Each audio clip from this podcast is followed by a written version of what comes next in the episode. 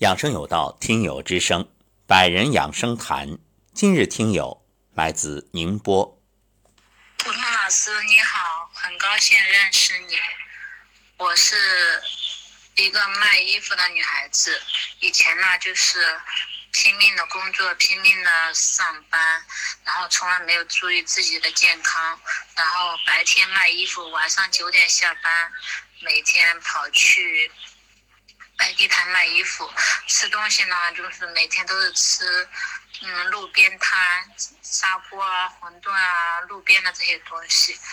然后在三年前，然后发现我胰腺长了一个囊肿，因为也没有认识其他什么人，医生说胰腺囊肿已经七公分了，压迫到脾脏了。后来没办法，就是到医院，医生把我的脾脏，嗯，胰腺给我切了三分之一。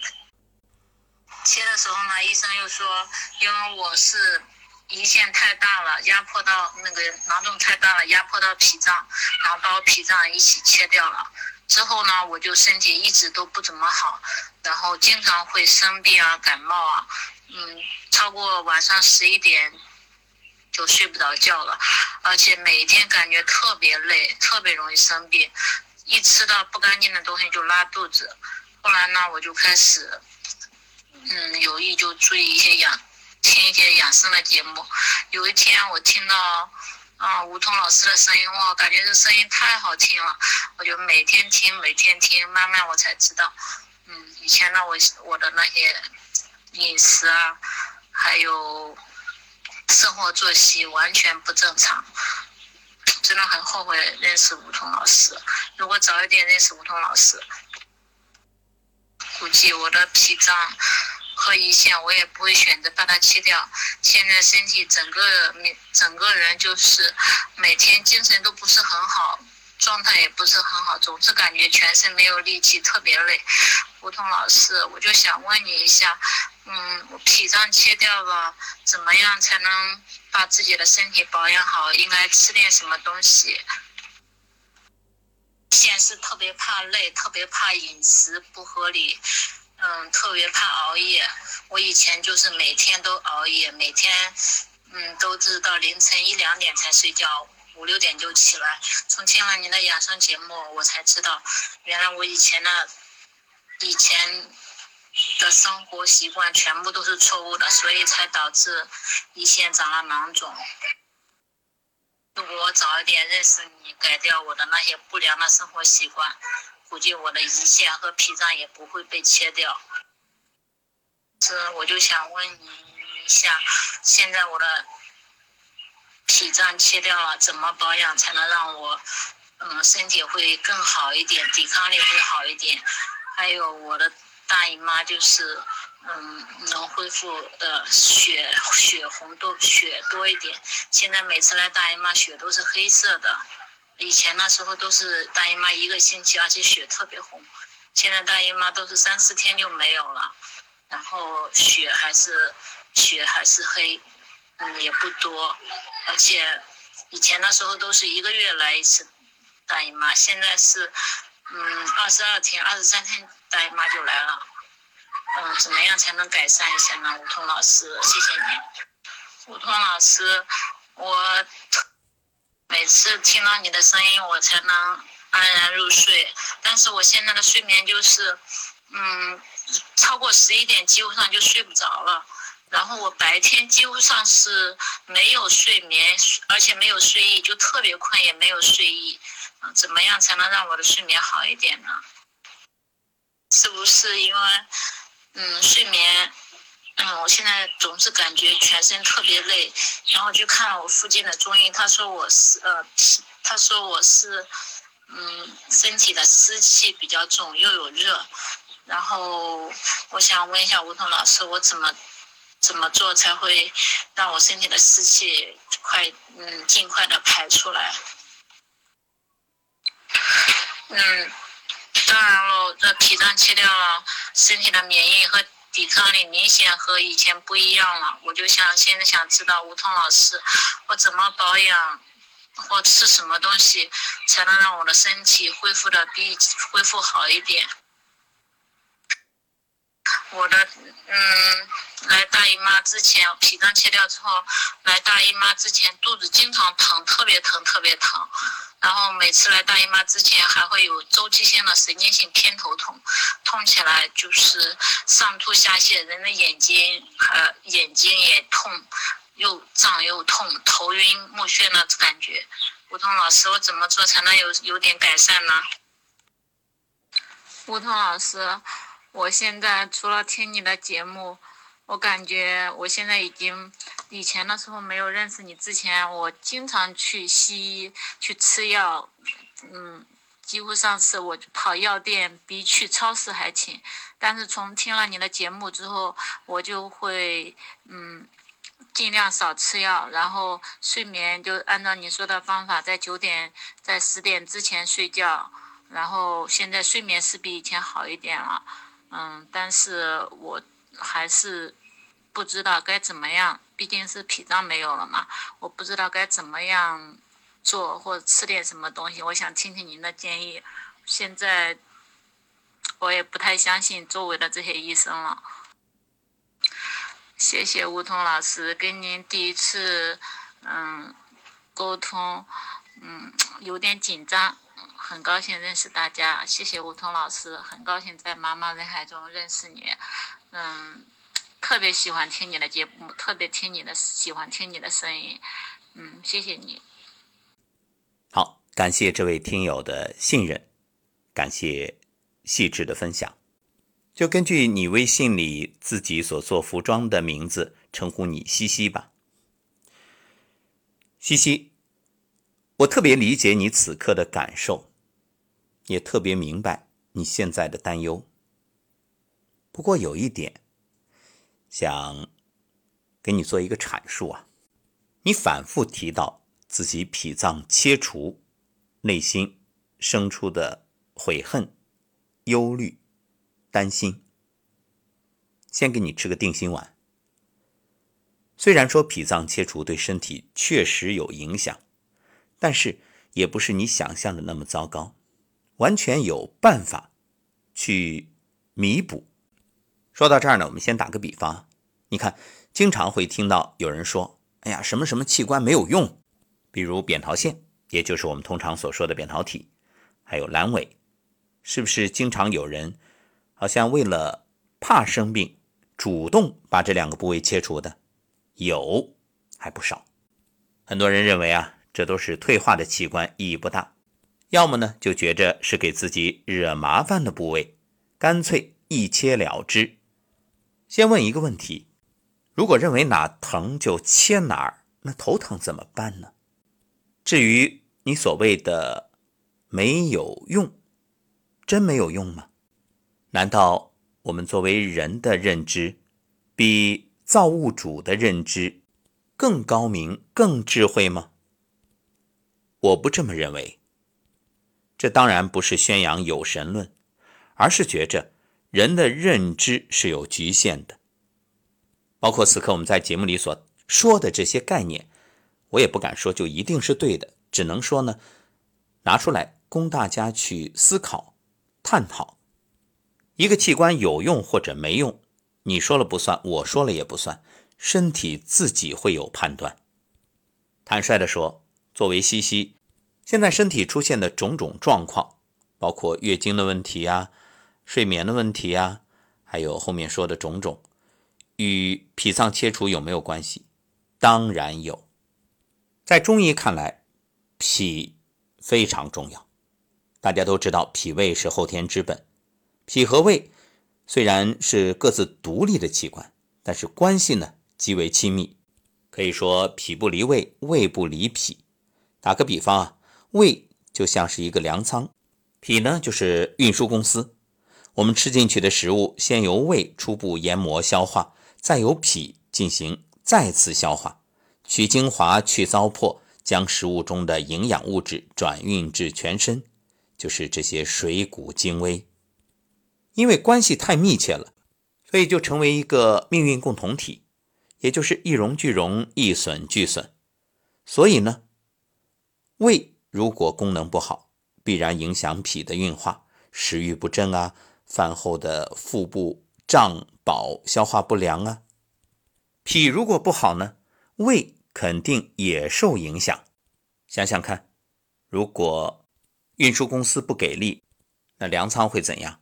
是不是滞留啊？运不出去嘛？所以这胃出问题，那运输公司就是空跑，那没有东西往外运。这脾出问题呢，这大量的粮食运不出去，干着急没办法。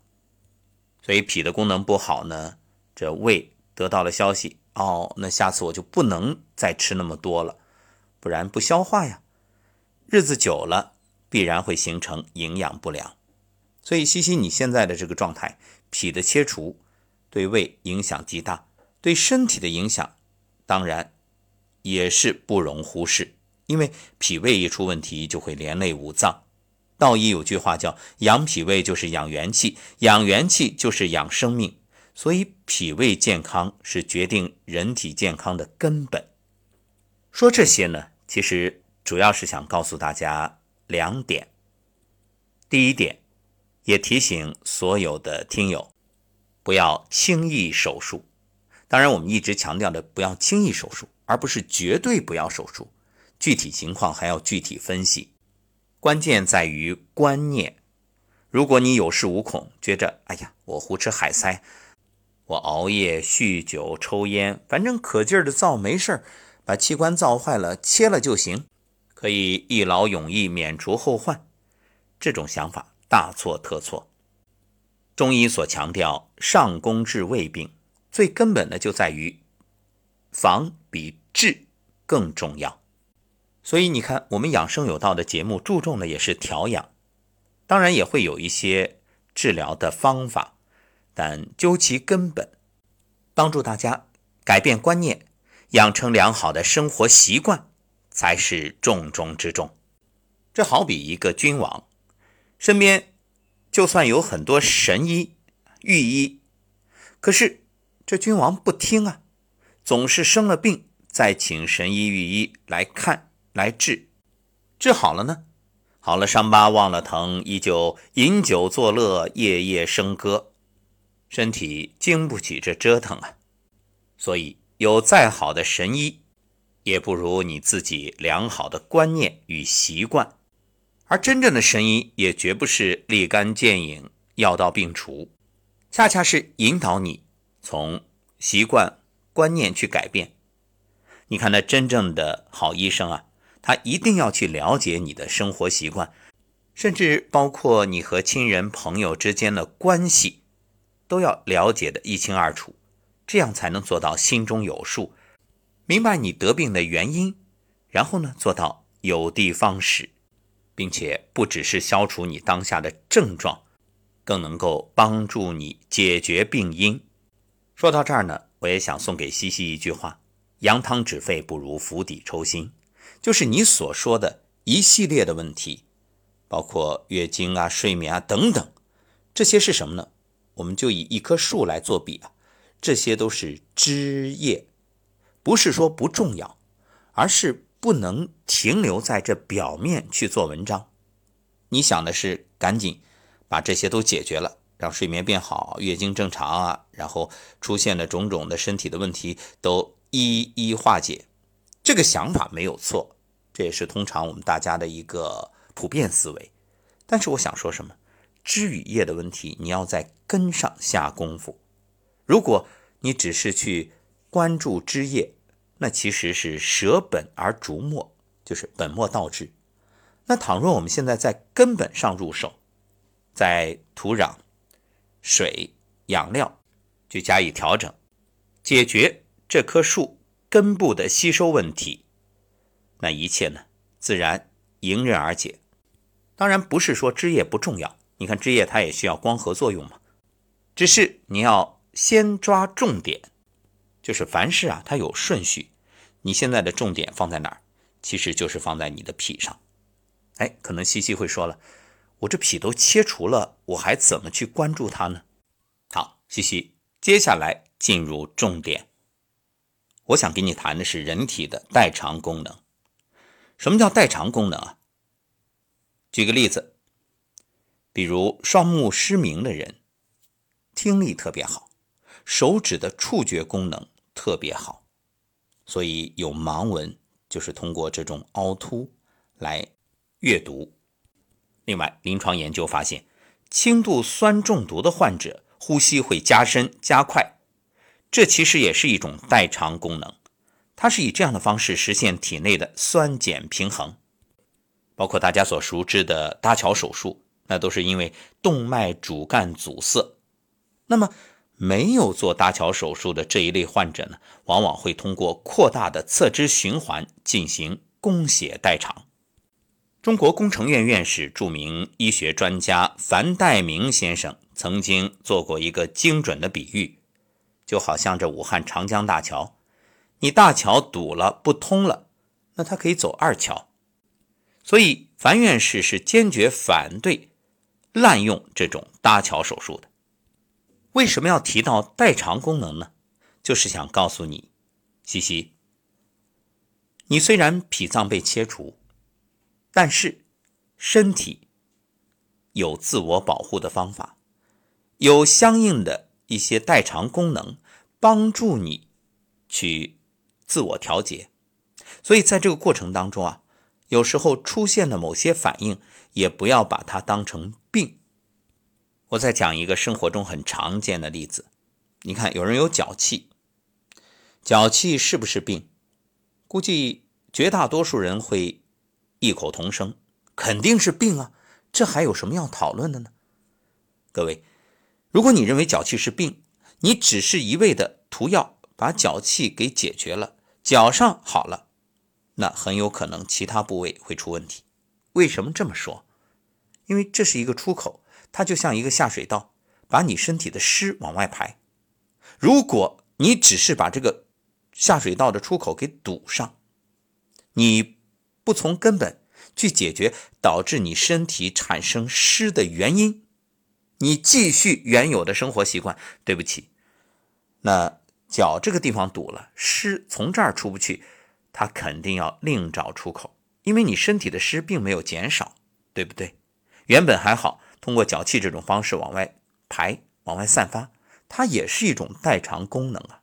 你单纯的就把它当病去治了，好堵住这个口，那其他地方出问题。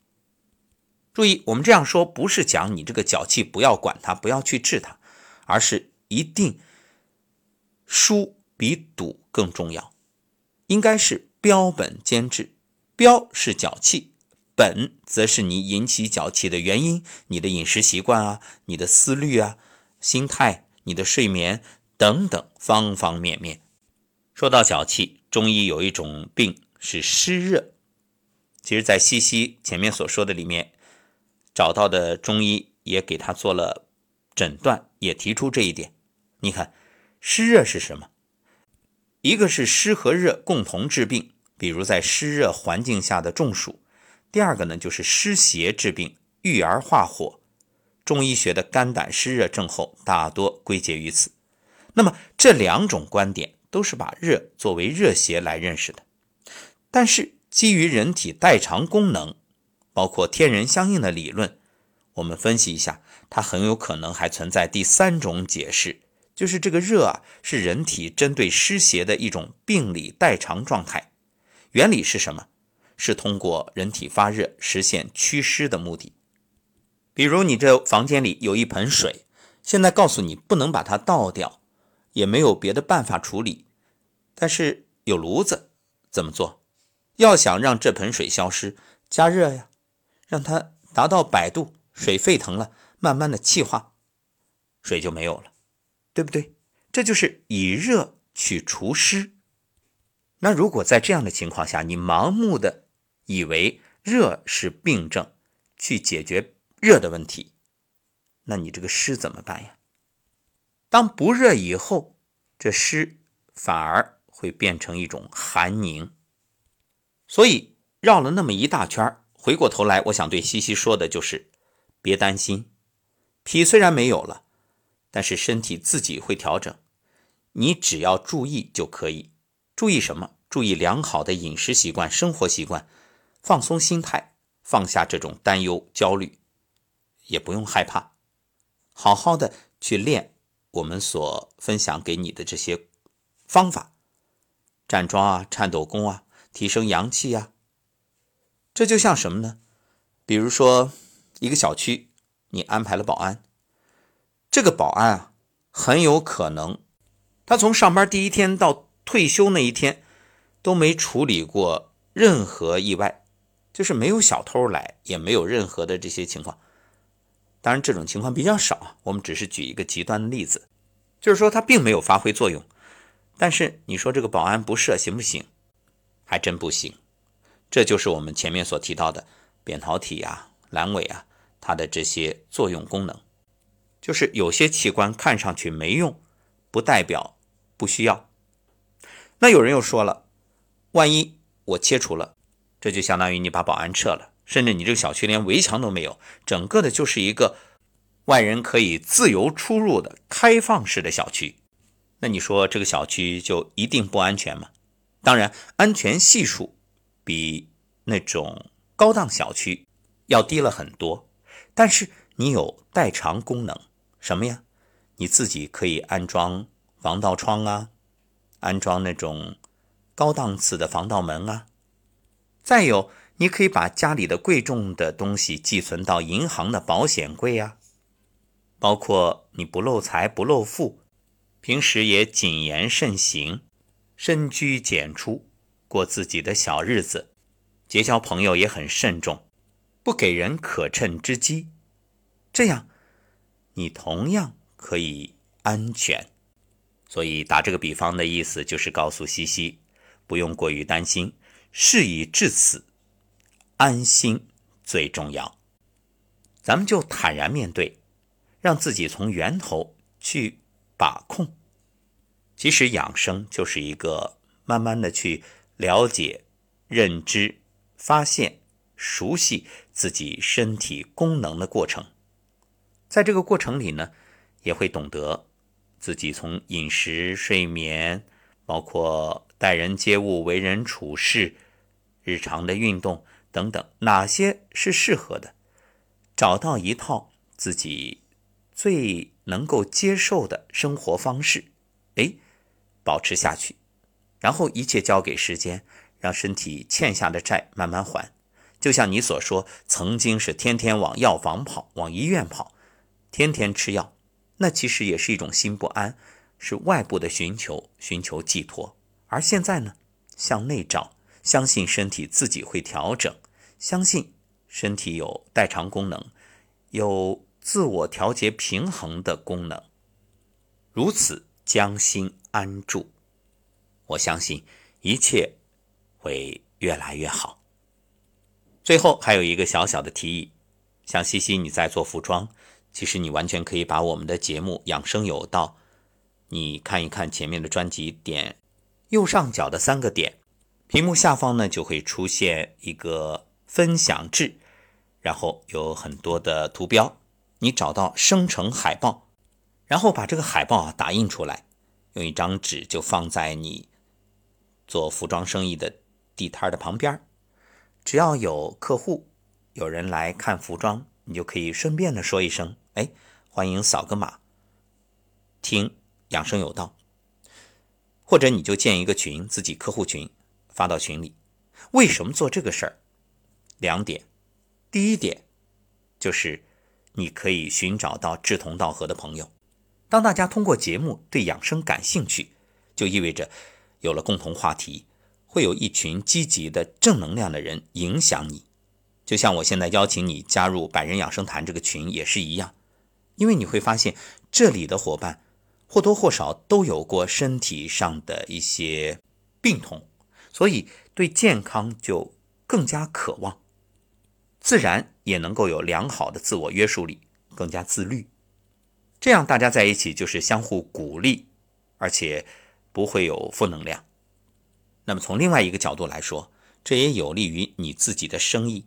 想想，那么一群人经常和你在一起站桩啊、练功啊，又是因为你把这种理念分享给大家的，大家就会发现。哎，你成为意见领袖，特别希望听你的推荐，这销售服装也就是水到渠成、顺水推舟的事儿。而且人健康了，气色好了，因为气血充盈，经络畅通嘛，那穿衣服也会更加好看。所以你会发现，一个健康的人他就特别爱美。如果疾病缠身呢，那什么漂亮衣服也引不起兴趣，只想着能让身体恢复健康就心满意足了。不过在这儿呢，多说一句：假如现在正在听节目的朋友正处于疾病的困扰当中，我建议你也不妨买漂亮的衣服，因为这种自信、外在看上去的状态的提升，对你的身体恢复健康也是大有好处的。它是一种精神上的促进，能量的提升，所以属于心灵的滋养。好，絮絮叨叨，今天说的有点多，也有点琐碎。总而言之，一句话。愿大家都能够拥有健康，因为健康可贵，所以我们未雨绸缪，防患未然，在自己还拥有的时候，好好珍惜。